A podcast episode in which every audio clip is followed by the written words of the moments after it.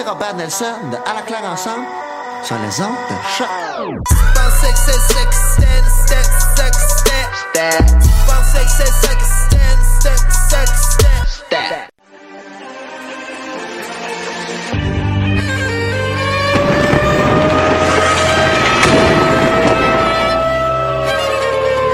Car la guerre est toujours la sanction d'un échec.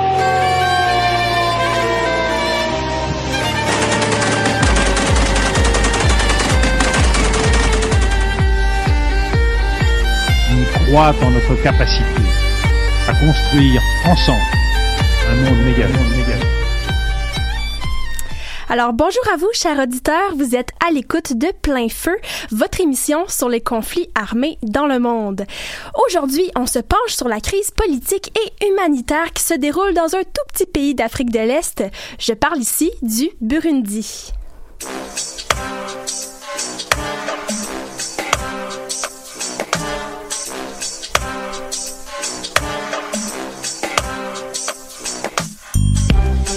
Avant de plonger dans le vif du sujet, nous vous rappelons, comme à l'habitude, que vous pouvez interagir avec nous par l'intermédiaire du Facebook Live de l'émission ou en nous écrivant sur notre page Facebook. Alors, aujourd'hui, nous allons vous parler du Burundi. Donc, juste pour vous donner euh, une petite idée, c'est un pays qui est entouré géographiquement par le Rwanda, la République démocratique du Congo et la Tanzanie. Mais ce qui retient notre attention, c'est vraiment la crise politique et humanitaire qui bat son plein depuis 2015 il faut savoir que tout a débuté quand Pierre Nkurunziza, qui est le président, a annoncé qu'il allait briguer un troisième mandat, ce qui était considéré illégal de la part de l'opposition.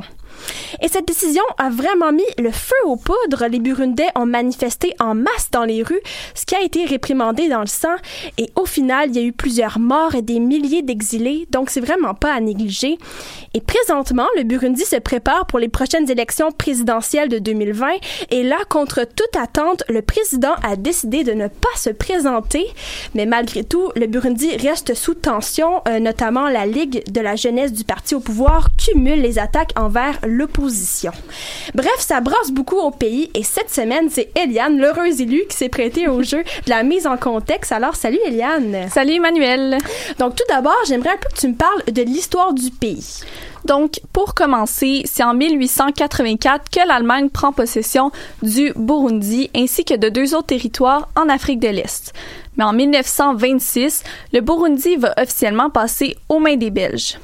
Bon, là, la plupart d'entre nous connaissons l'histoire tourmentée, et le mot est faible, entre les Hutus et les Tutsis, notamment à cause du génocide du Rwanda. Eh bien, ces ethnies étaient présentes au Burundi et il existait déjà des tensions graves entre les groupes. Des violences à caractère ethnique vont avoir lieu à répétition durant des décennies. On arrive un peu plus tard à une date clé, le 1er juillet 1962, où le Burundi et le Rwanda ont tous deux obtenu leur indépendance. Et oui, la même date que le Canada pour ceux et celles qui suivent, mais presque 100 ans plus tard. Et à partir de l'indépendance, est-ce que les tensions au pays vont diminuer? Mais on pourrait croire que oui, Emmanuel, mais malheureusement non. Les tensions ethniques demeurent bien présentes au pays. Pour récapituler, en 1962, au moment de l'indépendance, la Première République naît. 14 ans plus tard, suite à un coup d'État, la Deuxième République est proclamée, donc en 1976, avec un militaire Tutsi comme chef. Puis, en 1987, le pouvoir est renversé par Pierre Bouyoya. C'est donc le début de la Troisième République et celle-ci va être marquée de beaucoup de violences à caractère ethnique.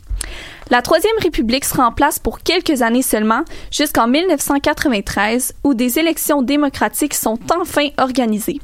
Par contre, le nouveau président ne sera en place que trois mois avant d'être assassiné et ce sera le coup d'envoi à une guerre civile au Burundi. Le président Taryamira prendra sa place, mais encore une fois pour quelques mois seulement. Son avion, qui transportait aussi le président rwandais, sera la cible d'une attaque le 6 avril 1994 au-dessus de Kigali, et c'est d'ailleurs cet assassinat qui a donné le coup d'envoi au génocide rwandais, qui, rappelons-le, a causé environ 800 000 morts à majorité Tutsi.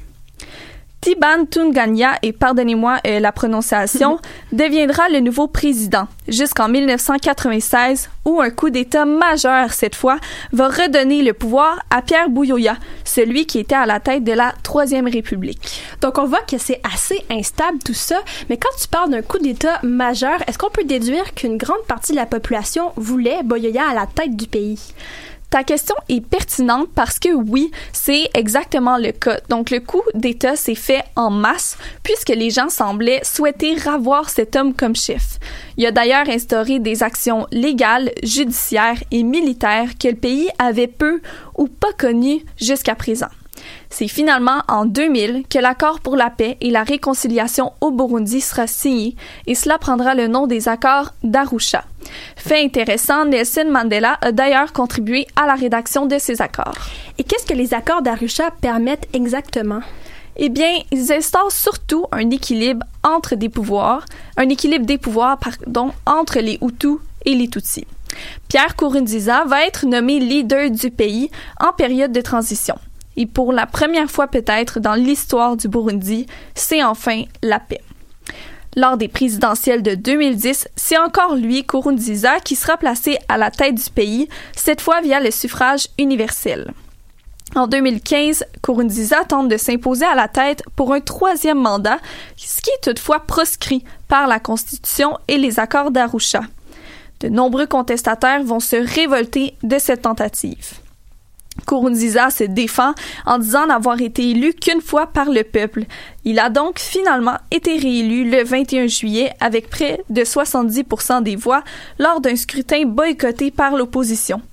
Les contestations prennent toutefois des allures de guerre civile alors que des personnalités et des innocents sont tués par dizaines. Et plus dernièrement, en 2017, le gouvernement de Kurunziza a déposé un avant-projet de révision de la Constitution. Les intentions du président étaient claires depuis le début, changer la Constitution pour qu'il puisse se présenter légalement pour un quatrième mandat. C'est finalement un référendum qui a eu lieu le 17 mai 2018 et il l'a emporté avec plus de 70% des voix, encore une fois. La Constitution a donc été modifiée pratiquement sur le champ.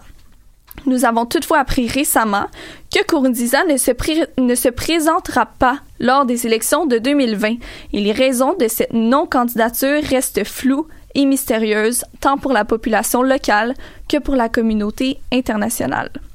Sans oublier que, depuis 2015, la Ligue des jeunes du parti au pouvoir, aussi appelée Imbonerakure, a effectué à répétition de nombreux actes de violence, surtout dans la capitale, mais également ailleurs au pays.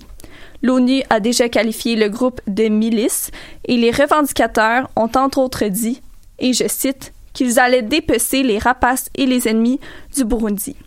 La population est toutefois terrorisée plus qu'autre chose par cette bande qui se veut justicière mais qui est surtout violente et sans merci. Eh bien, merci beaucoup, Eliane, pour euh, ces précisions et cette mise en contexte. On peut constater que le pays a connu beaucoup de périodes de turbulence dans son histoire et malheureusement, eh bien, ça se poursuit.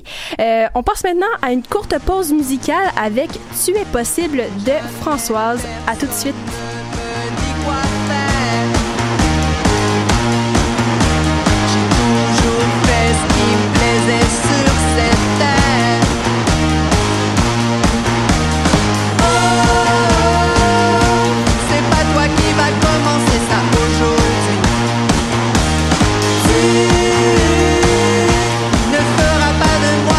la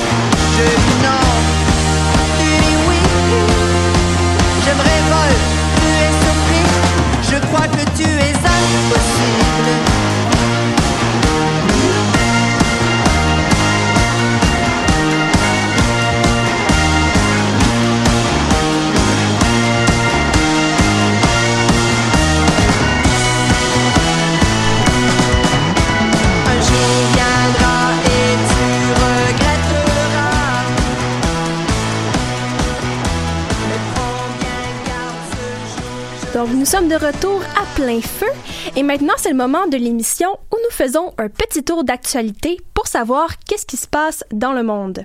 Voici vos nouvelles. À Hong Kong, les manifestants pro-démocratie ne décolèrent pas.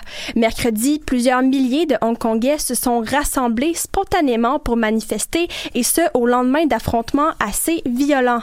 Les manifestants se sont réunis dans un parc avant de défiler dans un quartier commercial de la ville. Rappelons que mardi, un manifestant a été la cible d'un tir à balles réelles, ce qui représente un point tournant dans la crise. En Irak, plusieurs mouvements de contestation secouent le pays. Au moins neuf personnes ont péri depuis mardi lors de manifestations. D'ici là, un couvre-feu a été déclaré dans trois villes du sud iranien et dans la capitale Bagdad. Les manifestants protestent pour dénoncer la corruption et réclamer des emplois et des services publics. L'Irak est le douzième pays le plus corrompu dans le monde selon l'organisation non gouvernementale Transparency International. Au moins 25 soldats maliens ont été tués lors d'intenses combats qui se sont déroulés de lundi à mardi. Des djihadistes ont attaqué deux camps militaires situés au centre du pays. Des forces spéciales ont dès lors été déployées. À la suite de l'attaque, une soixantaine de soldats maliens ont été portés disparus et depuis les derniers mois, il s'agit de l'attaque la plus meurtrière qui touche l'armée malienne. Finalement, en Grèce, des émeutes ont éclaté dimanche dans le camp de réfugiés de Moria situé sur l'île de Lesbos. Un incendie serait à l'origine du soulèvement. Le feu a entre autres causé deux morts. Les émeutes auraient débuté à cause du retard des pompiers. Les forces de l'ordre ont fait l'usage de gaz lacrymogène pour contenir les émeutiers tandis que les pompiers tentaient d'éteindre l'incendie. Le camp surpeuplé de Moria compte 13 000 réfugiés alors qu'il a été conçu pour en accueillir que 3 000. C'est ce qui met fin à vos nouvelles. Maintenant, de retour à plein feu, on se tourne vers le reportage avec Magali. Donc, elle prend le flambeau cette semaine. Alors, bonjour à toi. Salut Emmanuel. Donc, on sait qu'en raison du conflit qui sévit au Burundi, plusieurs Burundais se sont exilés dans des pays voisins. Mais que fuit-il exactement? Alors, on se rappelle, Emmanuel, en 2015, le président burundais a dit qu'il allait se présenter pour un troisième mandat et ça fait beaucoup réagir. À partir de ce moment-là, les gens ont manifesté leur mécontentement, parfois violemment, et on estime que près de 1000 citoyens sont décédés en raison de la crise politique, en plus des 400 000 personnes qui ont déjà fui le pays pour aller surtout en Tanzanie, mais aussi au Congo et au Rwanda. Mais au fil des, mois euh, et des années, le gouvernement du Burundi a intensifié ses mesures répressives à l'endroit des protestants. On a d'ailleurs en 2015 une commission d'enquête sur le Burundi de l'ONU qui a été créée. Son plus récent rapport a été émis le 4 septembre dernier et fait état des conditions de vie au Burundi. Dans le rapport, on fait état d'arrestations et de détentions arbitraires, de tortures, de violences sexuelles et de plusieurs autres violations économiques et sociales. Et donc, en, réponse à cela, le gouvernement burundais a affirmé que la situation dans son pays était stable et apaisée, et la commission a renchéri en décrivant un climat qui était calme, oui, mais qui repose surtout sur la terreur. J'ai d'ailleurs discuté avec une étudiante québécoise d'origine burundaise qui a encore de la famille au Burundi et récemment, euh, il y a quelques mois en fait, elle est allée leur rendre visite. Récemment, en plus, mes parents ont rencontré le vice-président du Burundi. Euh, il disait comme quoi que euh, le Burundi, côté économiquement, il y, a des, y, a des, développements qui se font euh, comme un programme de paye euh, mensuel pour tous leurs, euh, leurs employés. puis aussi, côté militaire, il y a une meilleure organisation. Puis ils sont mieux armés dans des situations, a des situations en fait qui vont demander d'agir. Il semble donc que le travail du gouvernement burundais ne soit pas totalement arrêté en raison des turbulences et qu'il continue de développer certains secteurs même pendant la crise. Maintenant, Magali, j'aimerais savoir pourquoi le cas de la Tanzanie est particulier. En fait, c'est parce que la population burundaise a l'impression finalement de se faire flouer avec la Tanzanie, qui a conclu un accord de rapatriement avec le Burundi. Donc d'abord, revenons un peu en arrière, en juillet 2018 le gouvernement tanzanien a fermé les centres d'accueil aux points d'entrée frontaliers qui sont collés au Burundi, ce qui a bien évidemment limité l'accès au pays et la possibilité de demander l'asile pour les Burundais. Ensuite de ça, le gouvernement tanzanien a temporairement fermé les marchés des réfugiés et aussi certaines entreprises qui étaient gérées par des réfugiés dans les camps, ce qui a commencé à faire euh, pression indirectement sur la communauté burundaise pour qu'elle quitte le pays. Et là, euh, je tiens à le mentionner, j'ai fait un survol rapide pour en arriver à aujourd'hui, en octobre 2019, alors que la Tanzanie vient de conclure un accord avec le Burundi. Donc, dès le 1er octobre, donc mardi qui vient euh, de passer, la Tanzanie commençait à procéder à l'expulsion de tous les réfugiés burundais présents sur son sol. On estime qu'il y a 183 000 Burundais dans les camps, dans les camps euh, oui, en Tanzanie aujourd'hui. Et c'était donc à partir du 1er octobre qu'il y aura 2000 personnes rapatriées. Donc, le processus pourrait prendre jusqu'à deux ans. C'est quand même beaucoup tout ça, mais quelle est la réaction de la communauté internationale? Est-ce que l'ONU a son mot à dire dans tout ça? Eh bien, l'Agence de l'ONU pour les réfugiés, qu'on appelle aussi le Haut Commissariat pour les réfugiés ou le HCR, s'est exprimé sur la question, oui, et je cite ici, si la sécurité s'est globalement améliorée, la situation au Burundi n'est pas, à l'heure actuelle, de nature à encourager les retours. Donc, Toutefois, bien que le, HCR s'oppose euh, au rapatriement, la Tanzanie et le Burundi se sont déjà entendus sur les modalités du rapatriement. Amnesty International a pu voir un document qui a été signé par les deux gouvernements le 24 août dernier et euh, ça a créé euh, tout un scandale. Dans celui-ci, on affirmait que le rapatriement se poursuivrait avec ou sans l'accord des réfugiés. Et donc, après avoir vu ces écrits, Amnesty International a demandé la suppression immédiate de l'accord. Et de ce que je comprends, les conditions pour rapatrier ne sont pas nécessairement optimales.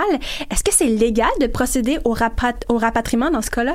Eh bien, on a le chef du Parti démocrate, Jérémy Minami, qui euh, incarne l'opposition au Burundi, qui a soutenu que d'obliger les Burundais à rentrer dans leur pays d'origine constitue une violation des conventions internationales aux droits des réfugiés. Alors, bien honnêtement, lorsque j'ai trouvé cette déclaration-là, je me suis mise à chercher les traités qui pouvaient aborder le droit des réfugiés. Et d'abord, j'ai trouvé la Convention de 1951 relative au statut des réfugiés des Nations Unies. Et ensuite de ça, la Convention de l'Organisation de l'Unité africaine aussi sur les réfugiés. Et ce que j'ai trouvé, en fait, c'est que les deux documents officiels s'entendent pour interdire le refoulement.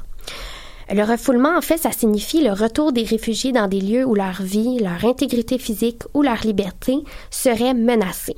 Donc, par exemple, un refoulement pourrait se produire lorsqu'un réfugié est directement rejeté ou expulsé, ou si la pression indirecte, comme je l'ai mentionné un petit peu plus tôt, elle est si intense qu'elle ne laisse aux réfugiés d'autre choix que bien évidemment retourner dans un pays qui présente des risques, des risques pardonnez-moi, pour sa sécurité. Et à ce sujet-là, je me suis entretenue avec le juriste québécois François Crépeau. Euh, ce monsieur a été élu en, en 2011 rapporteur spécial des Nations Unies pour les droits des immigrants et il a confirmé qu'aucun État ne peut renvoyer des réfugiés dans un pays où ils risquent la persécution. Il dit que l'évaluation des risques est une évaluation qui est difficile de faire collectivement.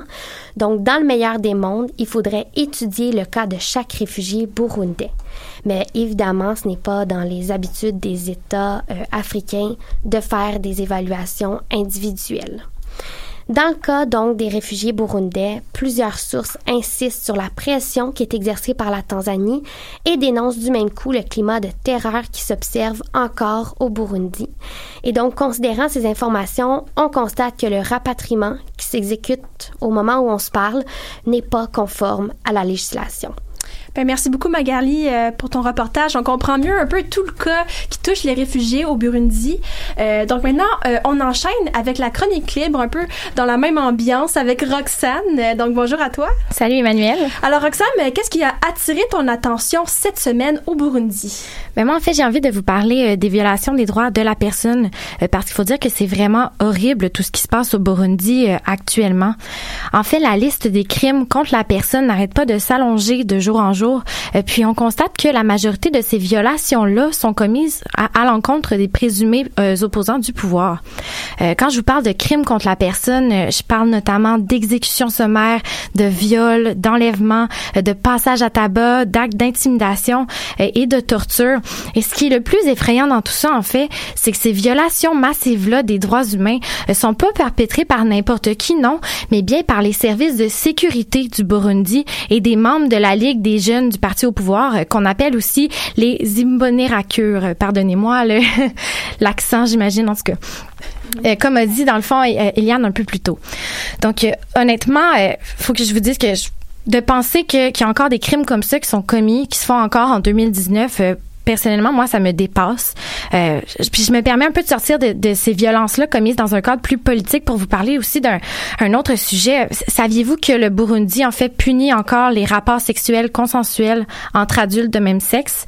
Et puis, on parle quand même pas d'une petite peine. Là, on parle d'une peine qui peut aller jusqu'à deux ans de prison. Donc, c'est pas un petit constat et merci, bonsoir. Puis ça, à la base, c'est déjà une violation du droit à la vie privée euh, et de ne pas subir de discrimination. Puis jusqu'à tout récemment aussi, euh, une jeune fille enceinte ou avec un enfant n'avait pas le droit d'aller à l'école. Pour vrai, je pense que c'est juste euh, épouvantable toutes ces, ces violations-là des droits de, de la personne. Et j'ai lu que les violences politiques liées au référendum de mai ont fait au moins 15 morts, selon les recherches de Human Rights Watch. En fait, il est possible que le nombre de morts en lien avec ces violences politiques-là soit beaucoup plus élevé que ça, euh, parce qu'il y a plusieurs dizaines de cadavres, dont des les conditions de mort n'ont pas encore été vraiment établies et qui ont été retrouvées un peu partout dans le pays. Puis on parle quand même de circonstances suspectes et plusieurs d'entre eux n'ont pas encore été euh, identifiés également. Mais il faut savoir que plusieurs opposants politiques, dont des membres de euh, Force nationale de libération, le FNL, et du Mouvement pour la solidarité et la démocratie, le MSD, et d'autres partis d'opposition, ont aussi été arrêtés, intimidés et même détenus en secret dans des lieux indéterminés. Et certains d'entre eux, c'était juste pour avoir dit à leurs membres de voter contre le référendum. Euh, le président Pierre Nkurunziza avait quand même dit en annonçant son dernier référendum que ceux qui oseraient saboter euh, le projet de révision de la Constitution par la parole ou par l'action euh, franchiraient ce qu'il a appelé une ligne rouge. Et comme de fait, ces présumés opposants-là au pouvoir ont été intimidés, frappés, enlevés, violés et même tués par des membres de la police et des membres des Imbonerakure. On parle vraiment d'un contrôle absolu du gouvernement sur son peuple. Euh, d'ailleurs, en 2018, ce même Conseil national de sécurité du Burundi a décidé de suspendre pendant plusieurs mois les opérations euh, d'environ 130 euh, ONG internationales, dont certaines apportaient quand même une aide vitale aux citoyens. Et d'ailleurs, il y a une commission d'enquête qui a été mandatée par le Conseil des droits de l'homme des Nations unies pour faire la lumière sur tout ça. Oui, en effet. Et son rapport qui est sorti en septembre dernier fait vraiment le portrait euh, d'une situation qui est problématique, je dirais, euh, notamment par sa description des importants crimes contre l'humanité euh, perpétrés en 2017 et en 2018. à tout ce que j'ai déjà dit, en fait, s'ajoutent aussi des violences sexuelles, des actes de torture ou d'autres traitements cruels et inhumains ou dégradants dans ce style-là. le rapport de la commission d'enquête déplore notamment l'absence d'indépendance de la justice vis-à-vis du gouvernement, dans le sens où la police, les immunéracures et même le, le Service national de renseignement euh, opère dans un climat général d'impunité, c'est comme ça qu'ils l'ont dit, euh, c'est-à-dire que les membres de l'ordre peuvent vraiment agir comme bon leur semble et faire ce qu'ils veulent. La commission en fait a même incriminé le président euh, Kurunziza parce qu'il faisait des appels récurrents à la haine et à la violence. Je pense que ça veut tout dire. Hein. Et là, on peut comprendre un peu plus pourquoi plusieurs centaines de milliers de citoyens ont préféré s'exiler et que de continuer à subir toutes ces violences, comme l'expliquait justement Magali. Oui, encore une fois, ce qu'on constate en lisant le rapport, c'est que c'est vraiment pas fini pour les Burundais exilés euh, non plus. Euh, par exemple, comme Magali justement le disait, les dizaines de milliers d'entre eux qui ont été rapatriés de la Tanzanie au Burundi euh, dans le cadre du programme de rapatriement volontaire, en gros guillemets, hein, le mot volontaire, ont expliqué qu'ils n'ont pas vraiment eu le choix puisque les agences humanitaires avaient déjà réduit les rations alimentaires à un seul repas par jour puisqu'ils étaient à court à cause du gouvernement qui cherche par tous les moyens à les renvoyer chez eux. Alors, ça ressemble pas mal à ça, en fait, la situation euh, des droits de l'homme au Burundi. C'est assez déplorable. Ben, merci beaucoup, Roxane, pour son intervention. On voit que c'est bien senti, donc euh, très bien construit aussi. Alors, euh, nous sommes rendus à une courte pause musicale avec Sur le map de Willy Graham. Alors, à bientôt. Hey.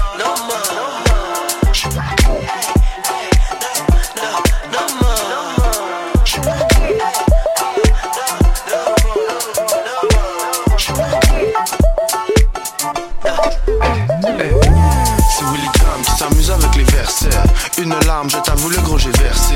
J'ai une arme, la tendance elle est renversée. C'est mon charme, ta dépendance est amorcée. C'est Willy Graham qui s'amuse avec les versets. Une larme, je t'avoue, le gros j'ai versé. J'ai une arme, la tendance elle est renversée. C'est mon charme, ta dépendance est amorcée. C'est vrai avec tes frères, tes soeurs aussi. Je reste vrai, j'en suis fier. Et moi aussi. Ouais, c'est Willy, Willy, Willy, Willy, Willy, Willy, Willy. Sur le boom bap, trap avec Iruak. Ouais, ça frappe comme la droite. euh, À Balboa, quand il est allé en Russie, le gros je fat. Comme un sap. euh, Mais j'ai pas les points requis cette année, c'est nous les rookies. Tous les grammes qui roulent et vont doux s'amusent avec la musique. On est ivre, la nuit on déstresse, il faut vivre la vie c'est sans stress. Tous les grammes qui roulent et vont doux s'amusent avec la musique. On est ivre, la nuit on déstresse, il faut vivre la vie c'est sans stress.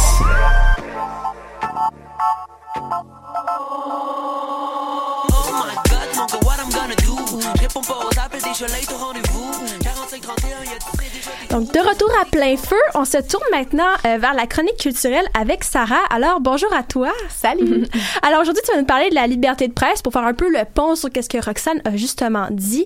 Et là, j'ai une statistique pour ouvrir tout ça. Écoutez bien ça. En fait, le Burundi figure à la 159e place sur 179 pays dans le classement mondial de la liberté de presse de 2018. Alors, c'est assez alarmant tout ça. Oui, la situation des médias burundais est assez préoccupante, puis elle est depuis la tentative euh, de coup d'État de 2015. Donc, pour vous faire un petit, un petit portrait de la situation, là, une quinzaine de radios privées ont disparu depuis 2015. Des dizaines de journalistes se retrouvent aujourd'hui contraints à l'exil. Le discours public associe les médias non alignés à des ennemis de la nation. Et c'est sans oublier de mentionner que l'Union burundaise des journalistes, euh, qui avait attiré l'attention sur la répression des médias dans le pays, a été interdite en octobre 2016. Euh, Puis plus récemment, là, le gouvernement burundais a lancé euh, en mars dernier une nouvelle attaque contre les médias euh, en annonçant, en annonçant pardon, le renouvellement de la suspension euh, de la radio Voice of America et le retrait de l'autorisation d'exploitation de la British Broadcasting Corporation. Avec de telles mesures, c'est devenu assez clair que le gouvernement tente par tous les moyens d'empêcher le monde de connaître les violations des droits humains commises au pays. Et si je me trompe pas, ces deux médias ont déjà vécu ce type de sanctions auparavant? Oui, exact. Ben, ces deux voix indépendantes du pays ont été suspendues quelques semaines avant le réf- référendum constitutionnel, controversé de mai 2018, qu'Eliane avait mentionné euh, plus tôt, euh, par le Conseil national de la communication. Euh, en muselant la presse, le gouvernement brime également le droit à l'information des Burundais et on parle quand même d'un amendement à la Constitution qui permet à Kurunziza de rester au pouvoir jusqu'en 2034, c'est pas rien.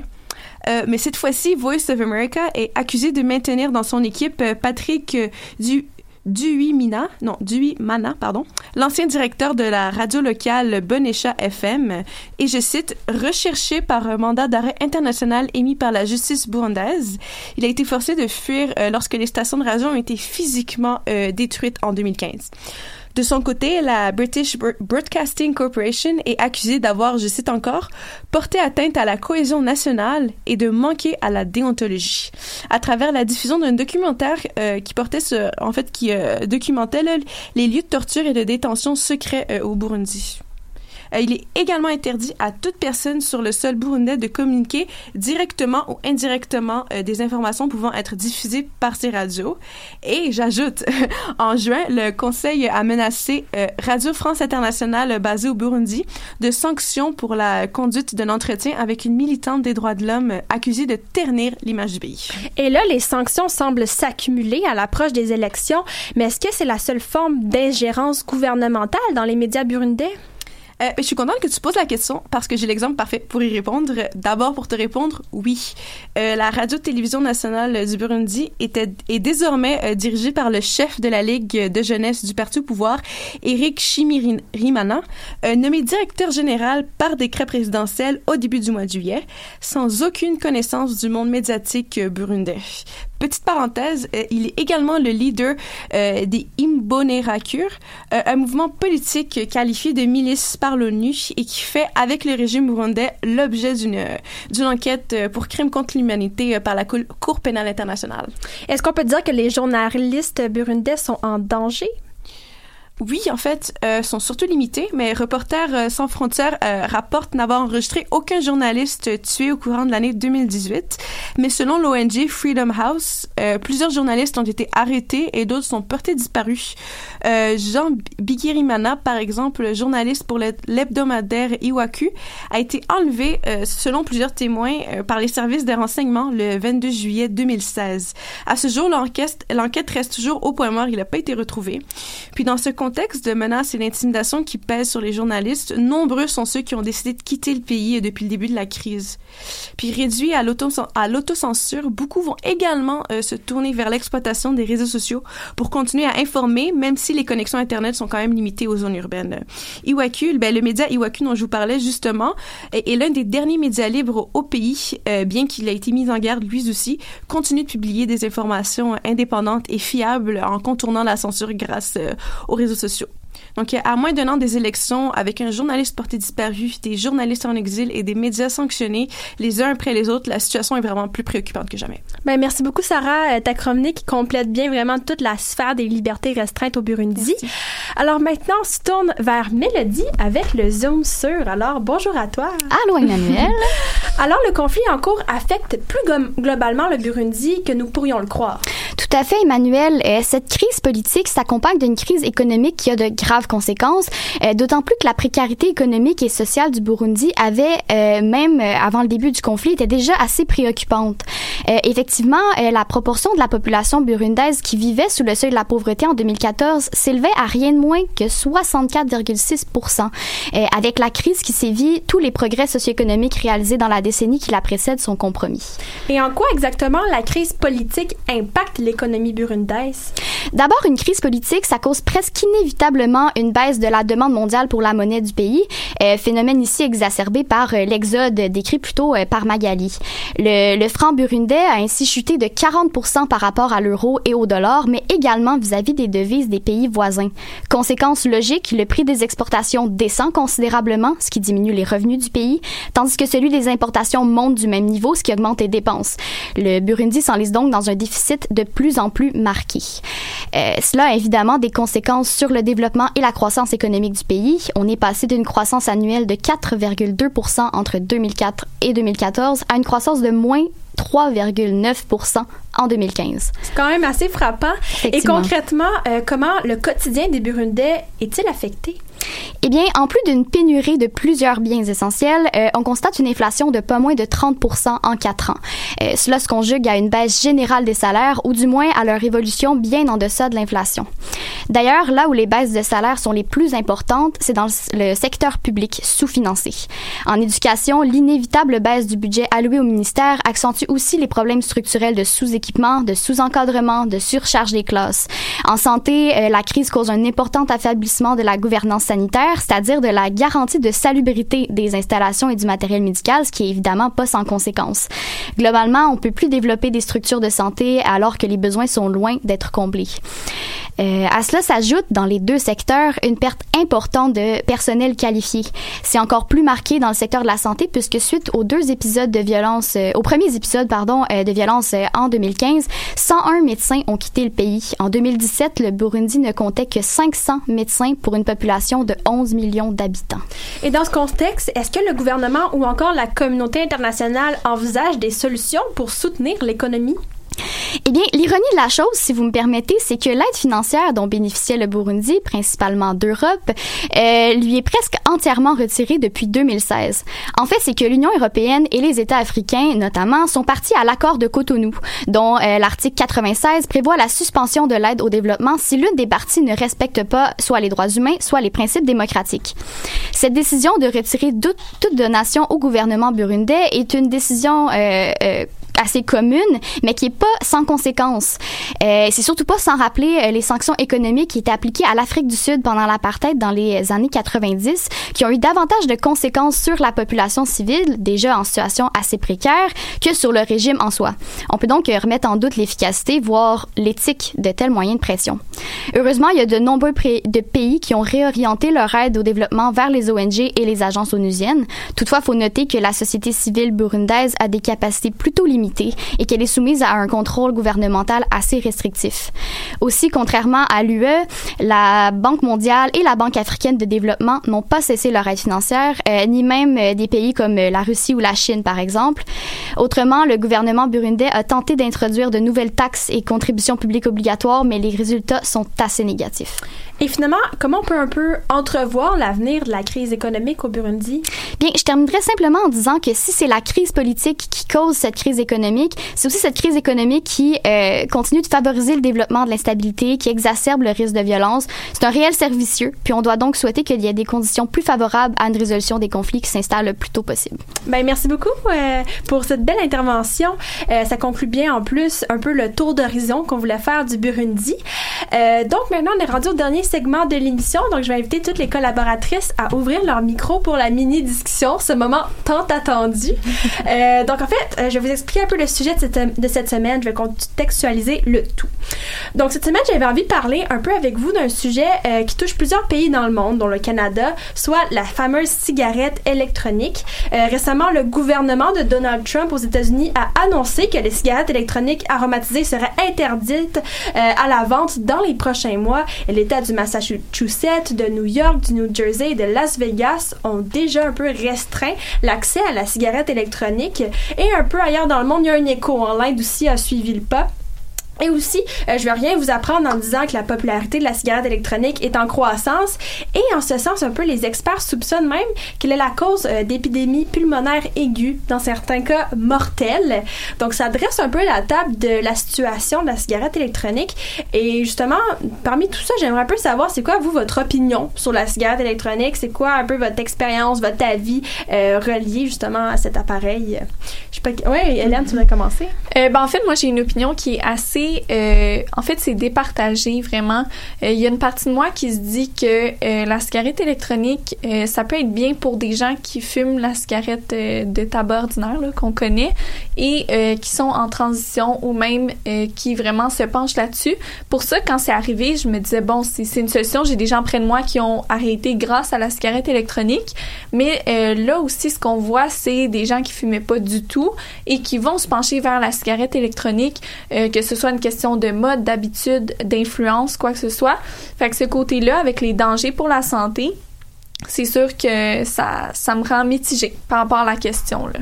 Euh, si je peux poursuivre, euh, c'est sûr qu'il y a des résultats que préliminaires là, qui sortent en ce moment, euh, des estimations sur les réelles causes. On remarque que la plupart des cas aux États-Unis, c'est lié à une consommation de THC à l'intérieur Ouais, des vrai. recharges, donc qui d'ailleurs sont pas légales aux États-Unis, doivent être acquises sur le marché noir. Donc vrai. il y a vraiment une incertitude sur le contenu de ces recharges-là. Donc c'est probablement une des causes, euh, ce, qui, ce qui, qui met carrément de côté le, le, le commerce tout à fait légal de recharge de cigarettes électroniques. Donc, c'était à investiguer. Mais autrement, euh, moi, je suis assez troublée à chaque fois que j'apprends qu'il y a un produit qui est déjà sur le marché qui cause des problèmes de santé ou tout autre problème, euh, qu'on parle de problèmes euh, environnementaux, par exemple. Ce qui me vient en tête rapidement, c'est ce qui- par rapport à des pesticides, à, euh, à, bon, toute, toute substance qu'on retrouve souvent dans notre alimentation. Euh, je suis ça je vraiment très outrée en fait d'apprendre qu'il y a des produits qui sont sur le marché qui euh, sont très très nocifs euh, pour notre santé, pour notre environnement, puis que préalablement il n'y a pas eu euh, il y a pas eu de vérification qui a été faite. On l'apprend trop tard. Ben, c'est ça, c'est toujours après coup, comme si c'était un test run, si on veut. Mais tu sais, dans, dans les cas, puis je suis d'accord avec ce que tu avais dit, Eliane, justement. Je trouve que c'est un bon outil de transition, si on veut, à quelqu'un qui fumait déjà, mais dans d'autres cas, je vois pas vraiment en quoi est-ce que ça pourrait être pertinent là, de- d'utiliser ça. Est-ce qu'il y avait d'autres collaboratrices qui voulaient faire un peu donner leur opinion, faire le pont sur tout ça? Ben moi, selon moi, ça, ça ressemble un peu à, tu sais, l'état de la cigarette euh, à la base. euh, on savait pas vraiment euh, si c'était bon ou si c'était pas bon, mais c'était très, très populaire dans le temps. Puis les, les, les études sont sorties vraiment, vraiment plus tard. Donc j'ai l'impression que c'est un peu ça qui se répète avec la cigarette électronique, que là, c'est, super populaire, que les jeunes, euh, tu sais, moi, mon, frère, euh, dans les parties, par exemple, ça lui arrive de, d'en prendre une puis de fumer un petit peu. Puis, mais je pense que c'est vraiment c'est les jeunes qui se disent ok c'est le fun on a l'air cool on fume un peu mais je sais pas jusqu'à quel point justement s'il manque pas euh, plus d'études qu'on pose pas assez la réflexion à ce niveau-là puis ça serait pas intéressant euh, de de, de se se pencher un peu plus sur cette question-là. Pour enchérir sur euh, ce que tu as dit, Roxane, moi aussi, j'ai des personnes dans mon entourage qui consomment la cigarette électronique et qui ne fumaient pas la cigarette avant. OK, quand même. Puis j'ai vraiment l'impression, excusez-moi, que c'est euh, quasiment un outil de mode. On a vraiment Ouais. créé une mode en parallèle à la cigarette originale de tabac. Et là, je pense que clairement, la cigarette électronique ou la vapoteuse a manqué sa mission. Puis il faut dire aussi, juste pour faire du pouce encore, là, mais il y a un aspect extrêmement récréatif dans les cigarettes électroniques qu'il n'y a pas dans les cigarettes normales, Ouais. qu'on peut dire, où euh, l'emballage n'est pas attrayant. Exact. Là, les cigarettes électroniques, on a toutes sortes de formats, de couleurs, de saveurs. Ouais, les on peut faire énormément de, de boucan, là, l'aspect, euh, le fun, en quelque Les sorte. C'est comme, la- euh, comme la cigarette modernisée, tu sais, c'est comme la Exact, cigarette, euh, exact. Fait que je pense qu'il vient de là aussi l'attrait. Et pour conclure tout ça, tu sais, on parle justement de, de l'attrait de et tout ça. Est-ce qu'au Canada, on devrait se doter d'une telle interdiction ou on devrait euh, poursuivre en ce sens, oui? Ben, ce qui est particulier, c'est qu'au Canada, présentement, du moins au Québec, je suis pas, je, veux pas, euh, veux pas être, euh, je suis très très sur la chose, mais euh, il y a une interdiction, du moins au Québec, euh, de vendre des cigarettes régulières euh, avec des arômes. Euh, on avait, il y avait des, ajouts de menthol, notamment de, fruits et tout, puis on, trouvait que c'était euh, attrayant pour les jeunes. Euh, on, on peut se poser la question. Enfin, il y a- C'est c'est- c'est- c'est le principal attrait de la, de la cigarette électronique que ce soit aromatisé. D'ailleurs, c'est euh, c'est cette vague d'interdiction-là qu'on constate aux États-Unis, donc des produits qui sont aromatisés euh, liés à la cigarette électronique. Donc, évidemment, je trouve que c'est une suite logique des choses que ça soit euh, la même chose chez nous. Magali conclut tout ça en beauté, là. Ben, moi, honnêtement, par rapport à l'interdiction, je suis encore un peu mi- mitigée sur la question. Euh, D'un côté, j'ai vraiment l'impression que la vapoteuse pourrait aider les gens à se détacher de la cigarette. Et de l'autre, ce qui est inquiétant, par exemple, c'est que les jeunes qui, de prime abord, ne sont pas intéressés à la cigarette vont s'intéresser à la, à la vapoteuse. Puis comme je disais tout à l'heure, ben là, la, la vapoteuse a comme échoué sa mission.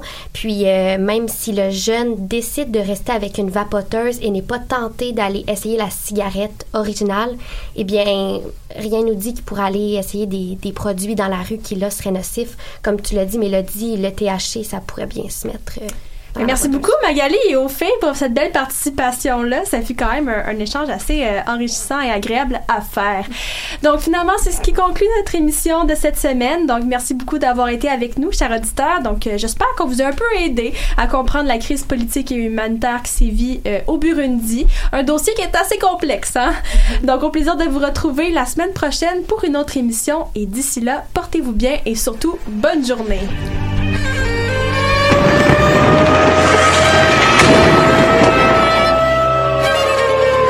Car la guerre est toujours la sanction d'un échec.